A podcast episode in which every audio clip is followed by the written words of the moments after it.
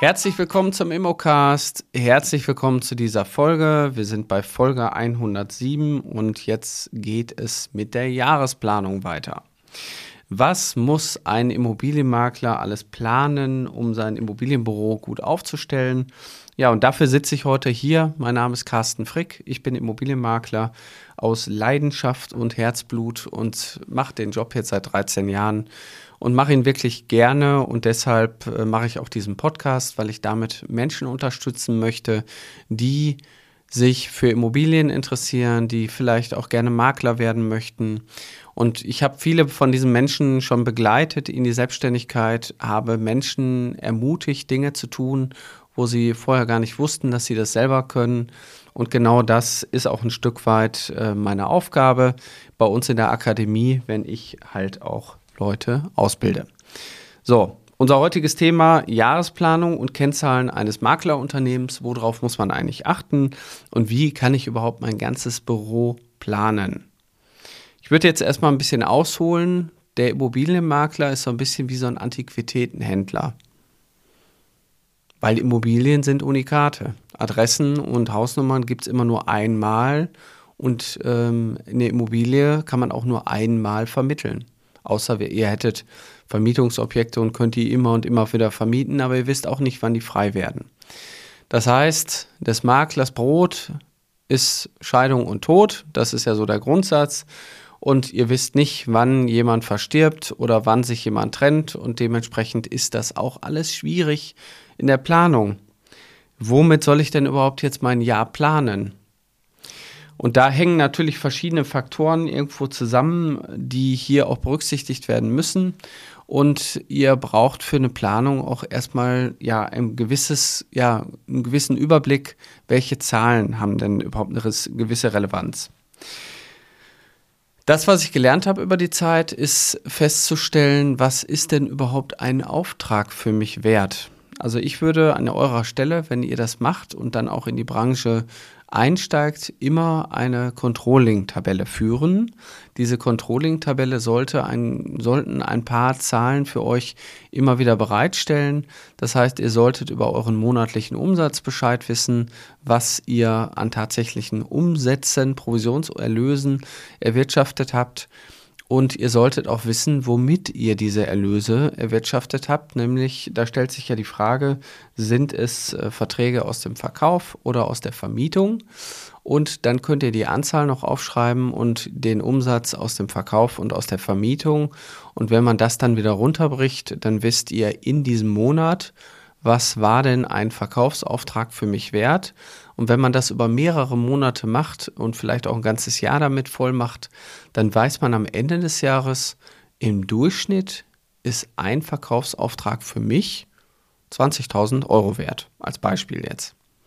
Und wenn ich dann wiederum äh, sehe, eine Vermietung hat im Durchschnitt für mich einen Umsatzwert von 1600 Euro, dann weiß ich doch, okay, jetzt habe ich zwei Größen, mit denen ich mal irgendwie planen könnte. So, jetzt kommen natürlich noch viele, viele Unbekannte dazu. Ihr habt irgendwo Kosten, die ihr habt. Ihr habt Bürokosten, Softwarekosten, Lizenzgebühren oder irgendwelche anderen Themen, die anfallen in einem Büro.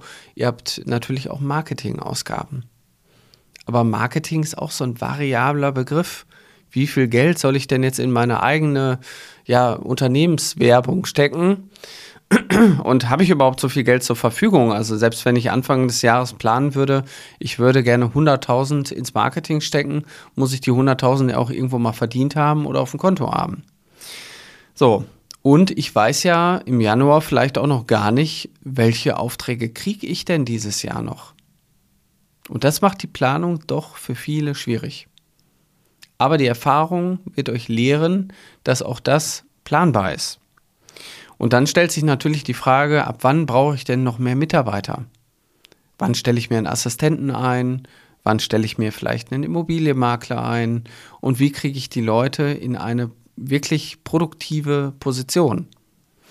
Und genau das äh, ist natürlich auch gar nicht so einfach, wenn man auch ein Team aufbaut. Aber heute geht es ja um das Thema Planung. Also ihr müsst euch irgendwo mal ein Ziel setzen.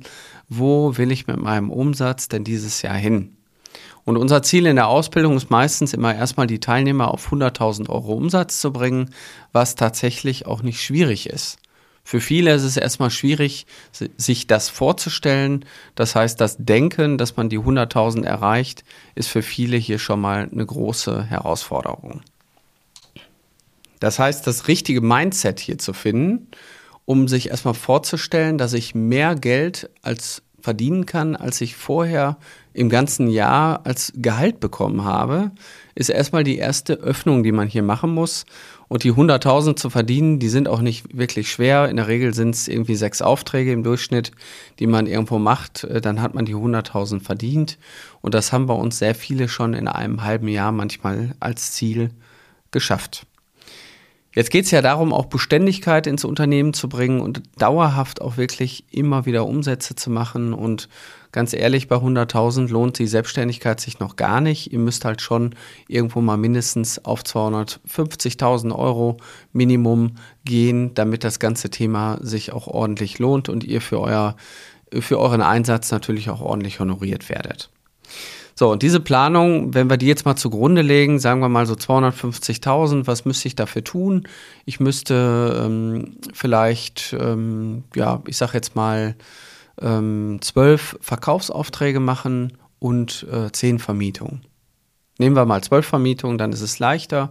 Dann teile ich die natürlich auf aufs Jahr und weiß genau, aha, ich muss also jeden Monat eine Vermietung und einen Verkauf machen. Und wenn man das mal runterbricht, dann ist das ja gar nicht viel. Also ich wäre jetzt nicht ausgelastet, wenn ich einmal im Monat zum Notar gehen würde. Wir haben bei uns in der Regel so eine Schlachtzahl, dass wir alle drei Tage zum Notar gehen, weil sonst kriegen wir die Aufträge, die wir vorne reinpacken, hinten gar nicht raus. So, aber mit der Planung kann ich jetzt erstmal überlegen, okay, wenn ich jetzt zwölf Aufträge haben möchte, wie viele Einkaufstermine brauche ich denn dafür? Weil ich muss ja irgendwo mich bewerben, ich muss Leute kennenlernen, muss Wertermittlungen machen und wenn ich ein gutes Auftreten habe und auch eine gute Abschlussquote, dann kriege ich damit natürlich auch meine, äh, meinen Ertrag zusammen. Und wenn man das dann wieder runterbricht, dann kann man das ins Marketing runterbrechen und dann weiß man irgendwann, aha, ich muss so und so viel Flyer, Briefe und die und die Marketingaktivitäten dafür einleiten und die kosten auch x Euro. Prinzipiell gilt hier eine Regel, 10 bis 15 Prozent von eurem Umsatz solltet ihr immer ins Marketing stecken. Das heißt, bei 240 oder 250.000 gehen dann auch mal schnell irgendwo zwischen 30 und 40.000 Euro wieder ins Marketing. Das ist aber auch runtergebrochen auch gar nicht so viel, ähm, wenn man das dann wieder auf einer Monatsbasis sieht. Also irgendwo 3000 Euro im Monat wird man dann schon ausgeben. Aber das ist natürlich auch notwendig, weil stellt euch vor, euer Unternehmen ist so eine schwarze Box. Ihr steckt auf der einen Seite 1 Euro rein und auf der anderen Seite kommen 4 Euro raus. Da muss ich natürlich immer wieder von den 4 Euro, die hinten rauskommen, 1 Euro vorne reinstecken, dass wieder 4 Euro rauskommen. Und das ist im Grunde genommen das Prinzip der immer wieder ständigen Investition ins eigene Unternehmen und auch gegen die eigene Unbekanntheit. Also ihr müsst ja gegen eure eigene Unbekanntheit auch ankämpfen. Das heißt, so eine Jahresplanung, die kann ich natürlich hier nicht in Gänze in einem Podcast jetzt äh, auf Papier bringen. Das machen wir in der Regel bei uns in den Seminaren. Wir zeigen euch ganz genau, wie man das aufbaut und wie man das auch in der, im laufenden Prozess immer wieder im Blick hält.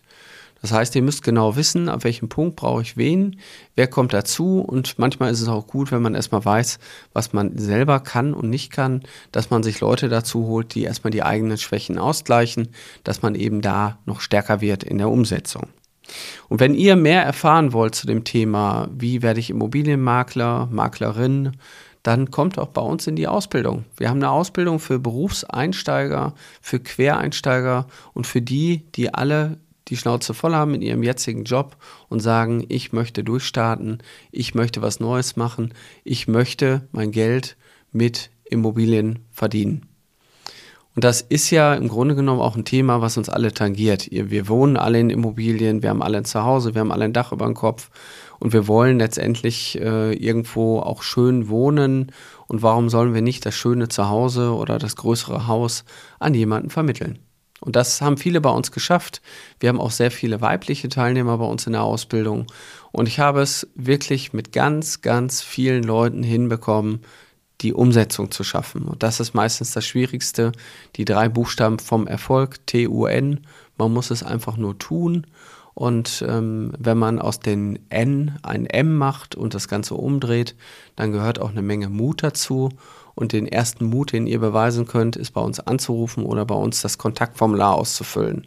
Also geht einfach auf www.mein-makler.com füllt da das Kontaktformular aus ähm, unter Karriere und dann nehmen wir Kontakt mit euch auf und wir äh, sprechen miteinander.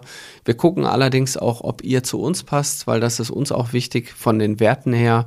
Wir arbeiten halt auch nur mit Leuten, die wirklich zu uns passen, weil wir einfach gesagt haben, sonst kriegen wir das nicht umgesetzt, was wir wollen.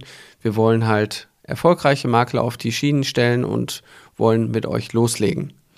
Also, eure Aufgabe ist jetzt loszulegen. Ruft uns an und sonst wünsche ich euch eine erfolgreiche Zeit. Alles, alles Gute und auch für die, die schon in der Branche sind. Einfach fette Beute für euch, einen tollen Tag und viel Erfolg. Grüße aus Essen, euer Carsten Frick.